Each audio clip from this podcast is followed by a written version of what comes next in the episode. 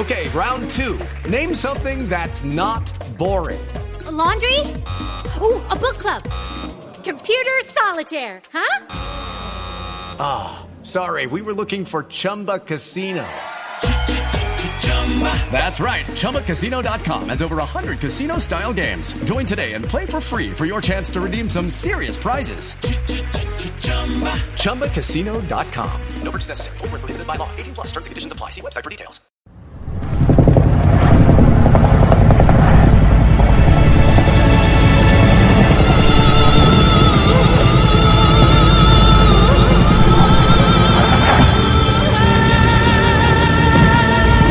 Night, I ordered U.S. military forces to Panama. No president takes such action lightly. American and coalition forces are in the early stages of military operations to disarm Iraq, to free its people, and to defend the world from grave danger.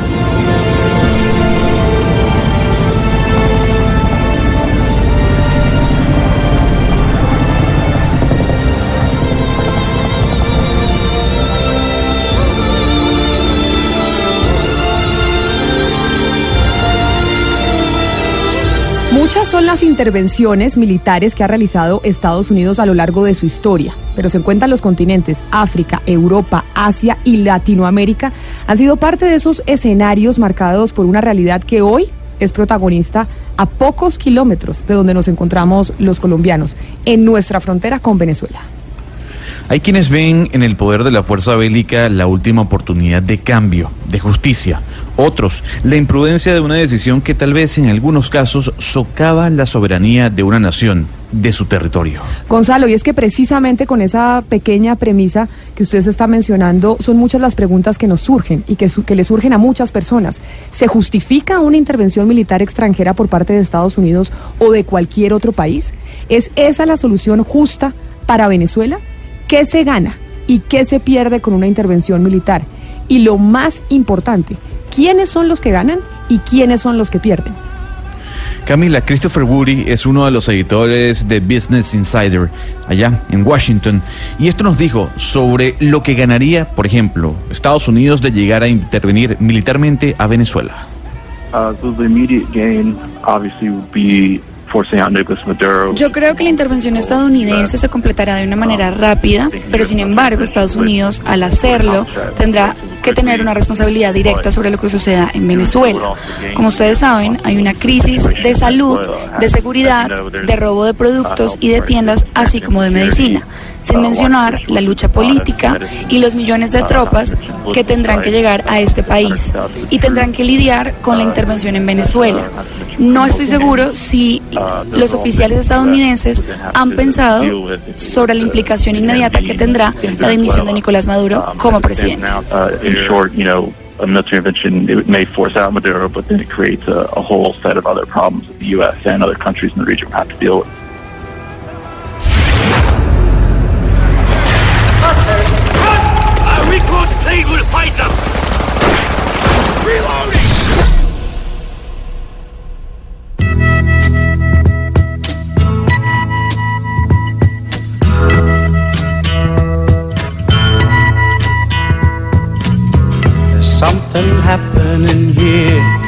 Cynthia Arson, por otra parte, es la directora para América Latina del Wilson Center en Washington, en la capital norteamericana. Este es un instituto que está dedicado a lograr soluciones en conflictos dentro de la política pública. A ella quisimos consultarle si las intervenciones militares de los Estados Unidos han funcionado en otras partes del mundo y esto fue lo que nos dijo. Yo creo que, bueno, eh, han tenido ciertos resultados eh, en el pasado que uno podría decir que, que han sido, bueno, por ejemplo, para sacar a, Noriega de, Panamá. Pero en principio yo creo que el uso de la fuerza militar es, es una muestra de fracaso de todas eh, las otras opciones diplomáticas, políticas, incluso humanitarias que, que existen. Em, y en este caso Venezuela es distinto de, de, los otros eh, países. Tiene una fuerza armada eh, muy grande, tiene milicias, eh, está la, la guerrilla colombiana, los desmovilizados que posiblemente van a retomar las armas. Los rearmados de las FARC, los guerrilleros del ELN. Esto complica muchísimo el escenario para cualquier tipo de intervención militar. Al preguntarle sobre el mayor error político que está cometiendo en este momento el gobierno de Nicolás Maduro, esto fue lo que agregó. Repetimos, estamos hablando con Cynthia Arson, la directora para América Latina del Wilson Center en Washington. El principal error político es continuar a negar la existencia de una crisis humanitaria en el país.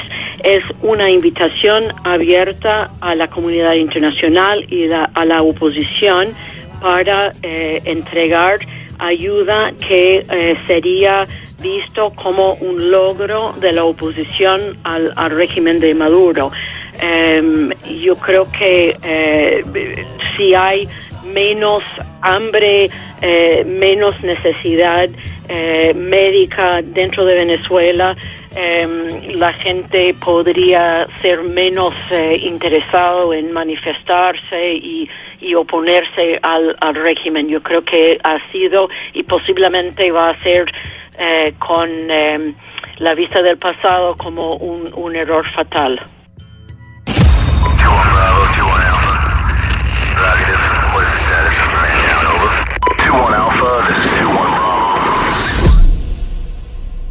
Un resumen histórico nos lleva a diferentes situaciones, momentos y decisiones que cambiaron sin lugar a dudas el rumbo de la geopolítica mundial.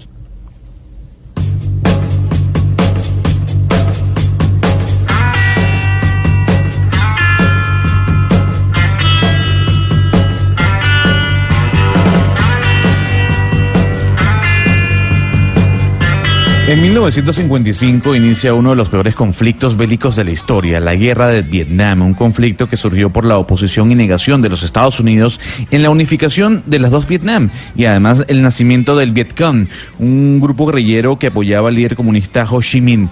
La guerra terminó 20 años después. 3.5 millones de muertes. En total, los Estados Unidos tuvieron 54 mil bajas. Y en 1983, en medio de un complejo escenario político en Granada, el gobierno de Estados Unidos decidió invadir la isla con 1.900 infantes de marina en una operación que llamaron Furia Urgente la cual tenía como objetivo derrocar al presidente Hudson Austin, quien había llegado al poder tras un golpe de Estado. En total, más de 120 fallecidos. Meses antes de, que iniciara la guerra del Golfo, en 1989, Estados Unidos decide llevar a cabo la operación Causa Justa e invade Panamá. Su misión era la de deponer al dictador Manuel Antonio Noriega, objetivo que se cumplió. En total, y según la ONU, 300 fallecidos. Otras organizaciones locales hablan de hasta 3.000 muertos. Mire, Bosco Mayarino, que fue alcalde de Panamá, pero antes de eso fue presentador de televisión, pero además corresponsal de La Voz de América, en fin, una figura pública en ese país que estuvo tras los micrófonos durante la invasión de Panamá de la que usted nos está hablando, Gonzalo. Y para él, la invasión se justificó. Nosotros eh, le pedimos en repetidas ocasiones a los norteamericanos que nos pusieran en igualdad de condiciones para enfrentar a la narcomafia militar. Como ellos hacían ejercicios militares y le daban armamento de, de la OTAN, de la Organización del Tratado Atlántico Norte, nosotros decíamos, no, nosotros lo hacemos, pero así como ustedes le ayudaron y le dieron armas a ellos, denoslas a nosotros. Como eso nunca ocurrió, pues obviamente eh, una gran cantidad de panameños que habíamos sido avasallados por la dictadura militar, eh, pues celebramos la, la invasión. Cuando es una dictadura que no respeta la democracia, que se apoya en las botas, en las fuerzas y en las bayonetas, que no hace caso a la razón, que se apoya en otras fuerzas foráneas para anquilosarse en el poder, caso de, por ejemplo, Grenada, por supuesto que sí. Y yo vería con buenos ojos inclusive que el pueblo de Venezuela sea finalmente liberado de, de quienes hoy en día les han robado hasta el futuro a, ese pueblo.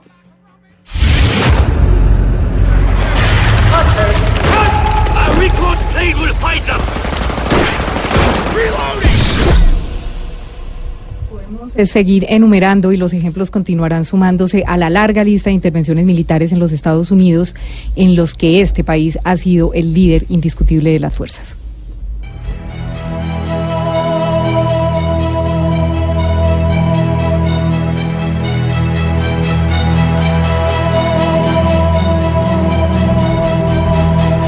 1961, invasión de Bahía de Cochinos en Cuba, más de 200 fallecidos. 1965, intervención a República Dominicana, más de 1.200 muertos. 1990, operación Tormenta del Desierto en Irak, más de 35.000 muertos.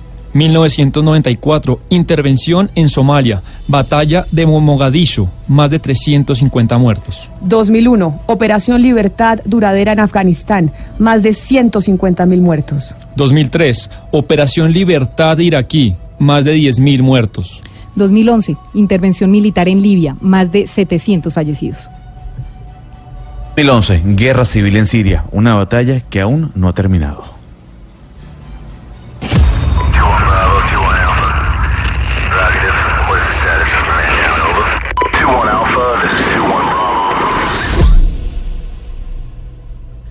Michael Clare es profesor de estudios de la paz y seguridad mundial del Five College en Massachusetts y columnista de la revista The Nation. Es experto en los temas relacionados a la seguridad y la defensa de los Estados Unidos.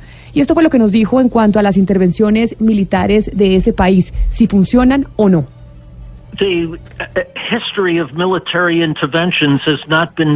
La historia reciente de las intervenciones militares no ha sido buena. Miren Irak. Estados Unidos llegó en el 2003 y 15 años después es una zona inestable.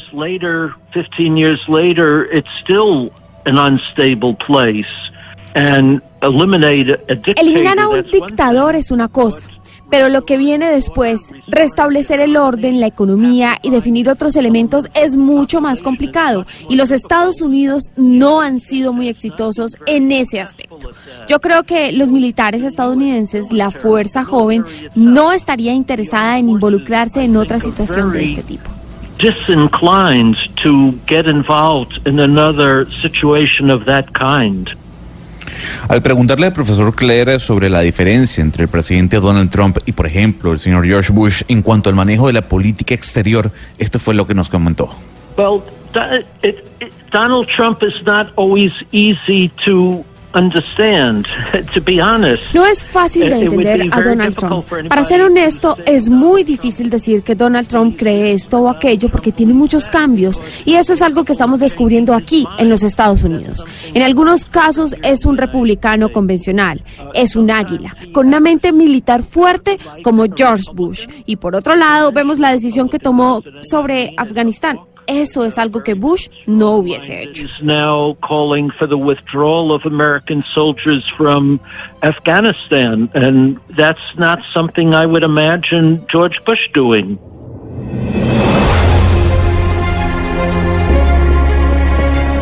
Y pues este sábado será la fecha y es la fecha que dio Juan, Juan Guaidó para la entrada de la ayuda humanitaria a Venezuela. Un día que para muchos y para algunos pudiese ser el comienzo del fin del régimen de Nicolás Maduro. Anunciamos entonces que el 23 de febrero será el día para que ingresen ayuda humanitaria en Venezuela.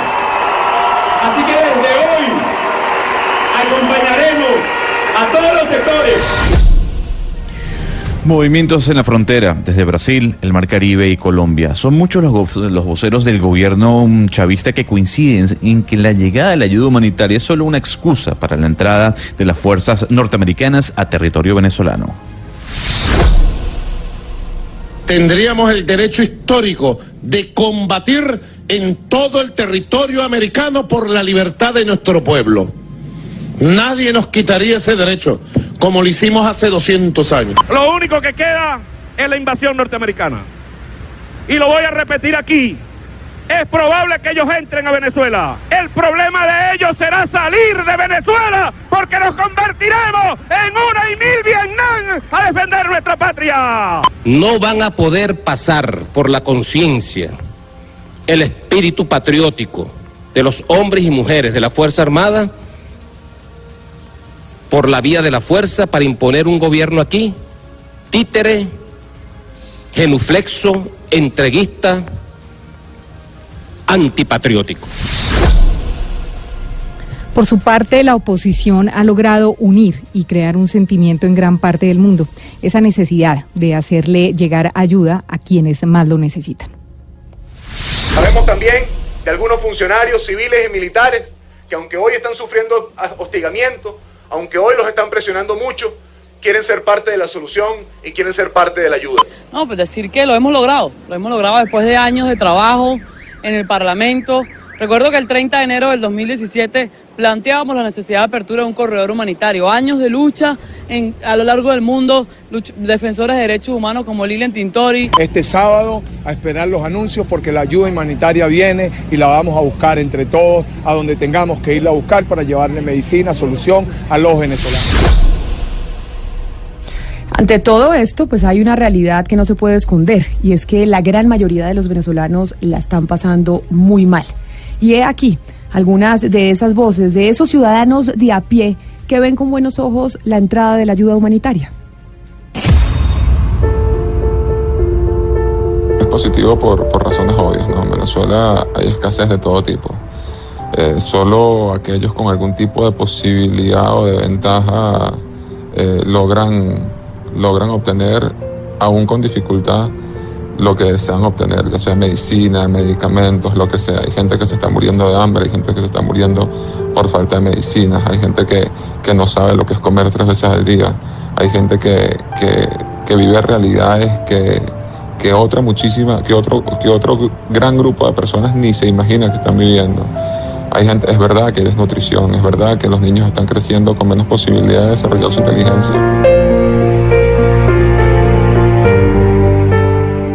Considero positivo la ayuda humanitaria que tiene que recibir y ojalá reciba Venezuela. Eh, porque la estamos pasando mal, la estamos pasando mal porque aquí no hay medicina, no hay alimento y eso sería una manera de poner tal vez un pañito caliente a las penurias que estamos pasando aquí en Venezuela.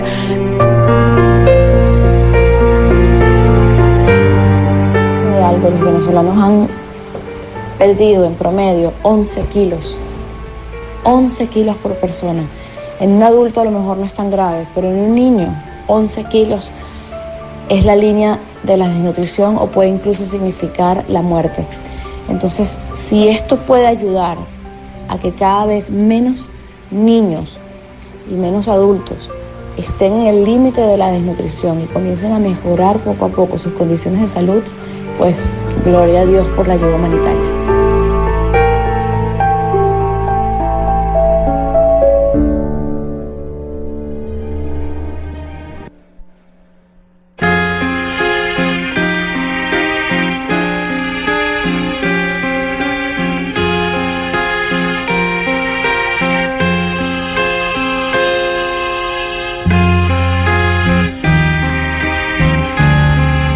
Pues Camila, oyentes, con este trabajo queríamos mostrarle una realidad a, la gente de la mesa del trabajo, los miembros, a quienes nos escuchan, la realidad de lo que significa un posible conflicto bélico. Además, sin dar por sentado absolutamente nada, sin tomar partido. La situación de Venezuela definitivamente nos afecta a todos, a todos los que hemos hecho vida aquí en Colombia y aunque existan personas escépticas, es un hecho lo que está pasando en este momento. Y además el hecho es que el juego político está trancado y como lo hemos venido diciendo y como lo hemos venido escuchando también en estos últimos días, todas las opciones están sobre la mesa. Y por eso en Mañanas Blue queríamos contarles a ustedes, a nuestros oyentes, conociendo la historia, conociendo la experiencia de lo que ha pasado con intervenciones e invasiones norteamericanas en otras partes del mundo, para que sepamos que si esa opción está abierta, ¿qué es lo que le puede esperar a Venezuela?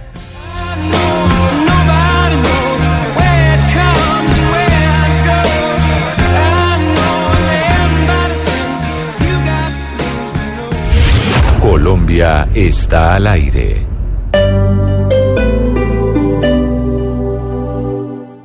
Mientras unos